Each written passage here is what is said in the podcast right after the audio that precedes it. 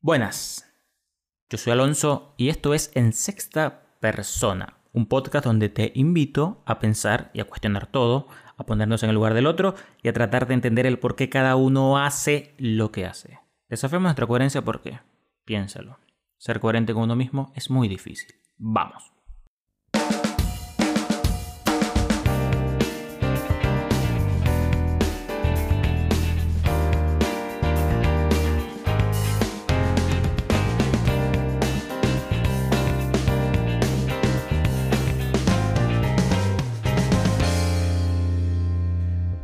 Hablemos de la prensa y los medios de comunicación y ayúdeme a entender el porqué de estas cosas. A ver, la semana pasada el diario español El Mundo reveló el contrato que tiene el jugador Lionel Messi con su club, el Fútbol Club Barcelona. Tranquilos, esto no es un podcast para hablar de deportes. Lo que quiero resaltar en esto es Contrato faraónico que arruina al Barça.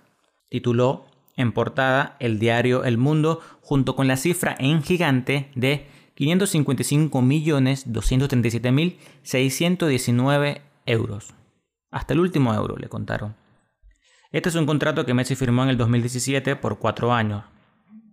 ¿Qué está ocurriendo acá? El Barcelona como empresa tiene actualmente números en rojo. Tiene una deuda a pagar a corto plazo de unos 700 y tanto de millones de euros. Y a corto plazo es pagar a mitad de año. E institucionalmente se encuentra bastante mal. Así que, sí, el Barcelona podría decirse que sí, que se encuentra económicamente arruinado. Yo el artículo, o los diferentes artículos que sacó el diario El Mundo, no los leí porque no pienso pagar de un euro para leer esto, es un artículo pago. Creo que con la portada solo basta para ver nuevamente un ataque de un diario de alta circulación porque porque no fue cualquier diario. Dice el faraónico contrato de Messi que arruinó al Barça. Es decir, que ese contrato es la causa de la ruina en la que se encuentra el Barcelona. Es simple. Ángel Martín, un comediante español, que por Twitter diariamente lanza un video de 2 minutos 20 segundos, en los que él siempre hace un resumen de noticias y hace referencia a esta noticia de una manera hermosa. Dice, si alguna vez consigues que te paguen 550 y pico de millones, recuerda que el que te paga gana más. Es simple. 550 y pico de millones le cuesta Messi al Barça, pero Messi le genera muchísimo más al Barcelona. Si al final de temporada, que es cuando termina este contrato, Messi decide irse de Barcelona, esto supone una pérdida millonaria no solo para el club, sino para la liga y para España. Solo imagínate los millones de impuestos que paga Messi. Dime si no es un negocio para, para España tenerlo. Pero, para muchos, luego de ver lo publicado, Messi obviamente es el malo de la película. Mentiras, medias verdades, ángulos ventajistas que usa la prensa para generar que simplemente le odien. Porque a Messi son muchos los que le odian. Y voy a lo que siempre digo. Debemos tener mucho criterio con lo que leemos en los medios. El poder de los medios es muy fuerte. ¿Escucharon alguna vez la frase de una mentira repetida mil veces se convierte en verdad? Bueno, esta es una frase que se le atribuye a Joseph Goebbels, quien fuera el jefe de campaña de Adolf Hitler. Goebbels consideraba que el control de las masas era vital y para ello usó la propaganda, panfletos, prensa escrita, radio y cine.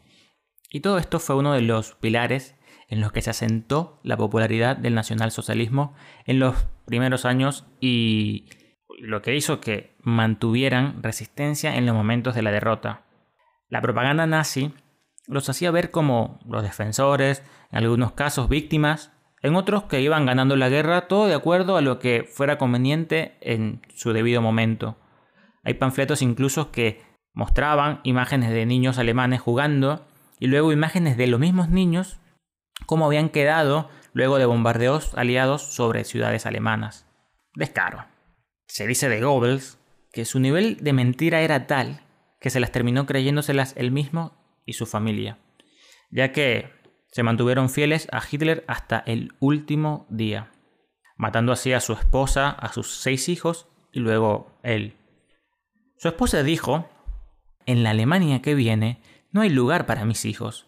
Es mejor que mis hijos mueran a que vivan la vergüenza y el aprobio. Fanáticos número uno.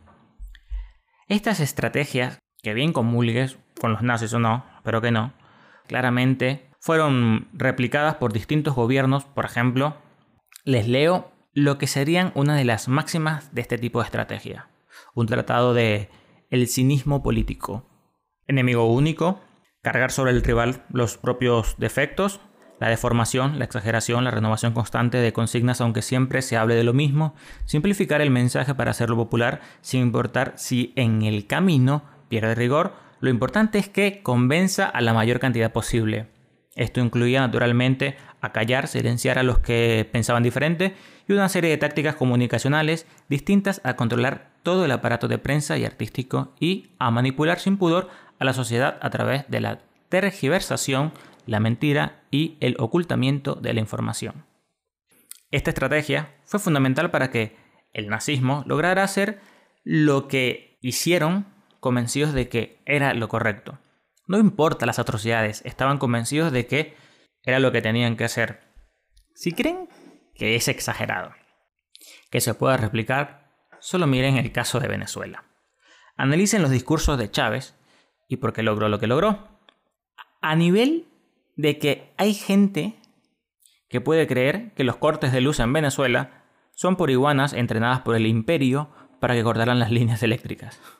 Parece chiste, ¿no? Ok, ok. Si tampoco me crees, te cuento una anécdota personal. Cuando yo estaba en la universidad, tenía el cabello largo y barba. Y un día me prestaron una boina negra y me jodían con que me parecía al Che Guevara.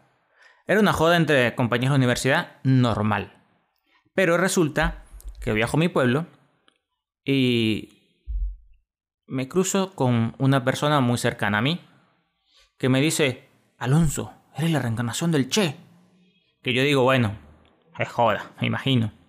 Pero resulta que este tipo andaba con tres o cuatro empleados de él, al que hizo parar firme y que me saludaran tipo soldado, porque yo, según él, era la reencarnación del Che. Y no, no era un chiste. Mi similitud bastó para que lo hiciera. Ese nivel de fanatismo se logra lavando cerebros, con propaganda, prensa, con horas y horas de discurso, con muchos, muchos meetings. El tema con todo esto no es Messi. Tampoco es que sea mi guerra contra los medios, que capaz sí. Pero solo les comento que sigue pasando y que no es joda. Messi es una víctima. Ok, sé que es una víctima millonaria y que muchos quisieran ser víctimas de esa forma, ¿no? Pero, verga, que ladilla, el odio y los ataques de la prensa. A mí me encanta el fútbol, pero a nivel mediático, de lo menos que se habla es de fútbol como deporte, sino de cosas como estas. Antes de cada partido, el entrenador debe salir en rueda de prensa para responder las preguntas de los periodistas. Y hoy en día, lo menos que se pregunta es por el partido. Yo no sé quién gana acá, de verdad. Imagino que, como la directiva, que fueron quienes junto con Messi firmaron ese contrato millonario y son los encargados de, de manejar el dinero del club, pues simplemente lo malgastaron y antes de que los culpen a ellos, pues vamos a echarle la culpa a Messi, que total, ya se, ya se quiere ir. Una corrupción millonaria que destrozó a un club que tiene al jugador que más ingresos genera arruinado. Algo, me imagino que quieren tapar. Y así, como pasa con un club, puede pasar con un país. Pasó en la Segunda Guerra Mundial, como vimos. Pasa en Corea del Norte, que creen que el presidente es un dios. Al final, todo es política. Como dijo el historiador Timothy Snyder, la vida es política, no porque al mundo le importe cómo te sientas tú, sino porque el mundo reacciona a lo que tú hagas. Bueno, hasta aquí el episodio de hoy. Coméntenme, díganme qué les parece. Les mando un fuerte abrazo. Adiós.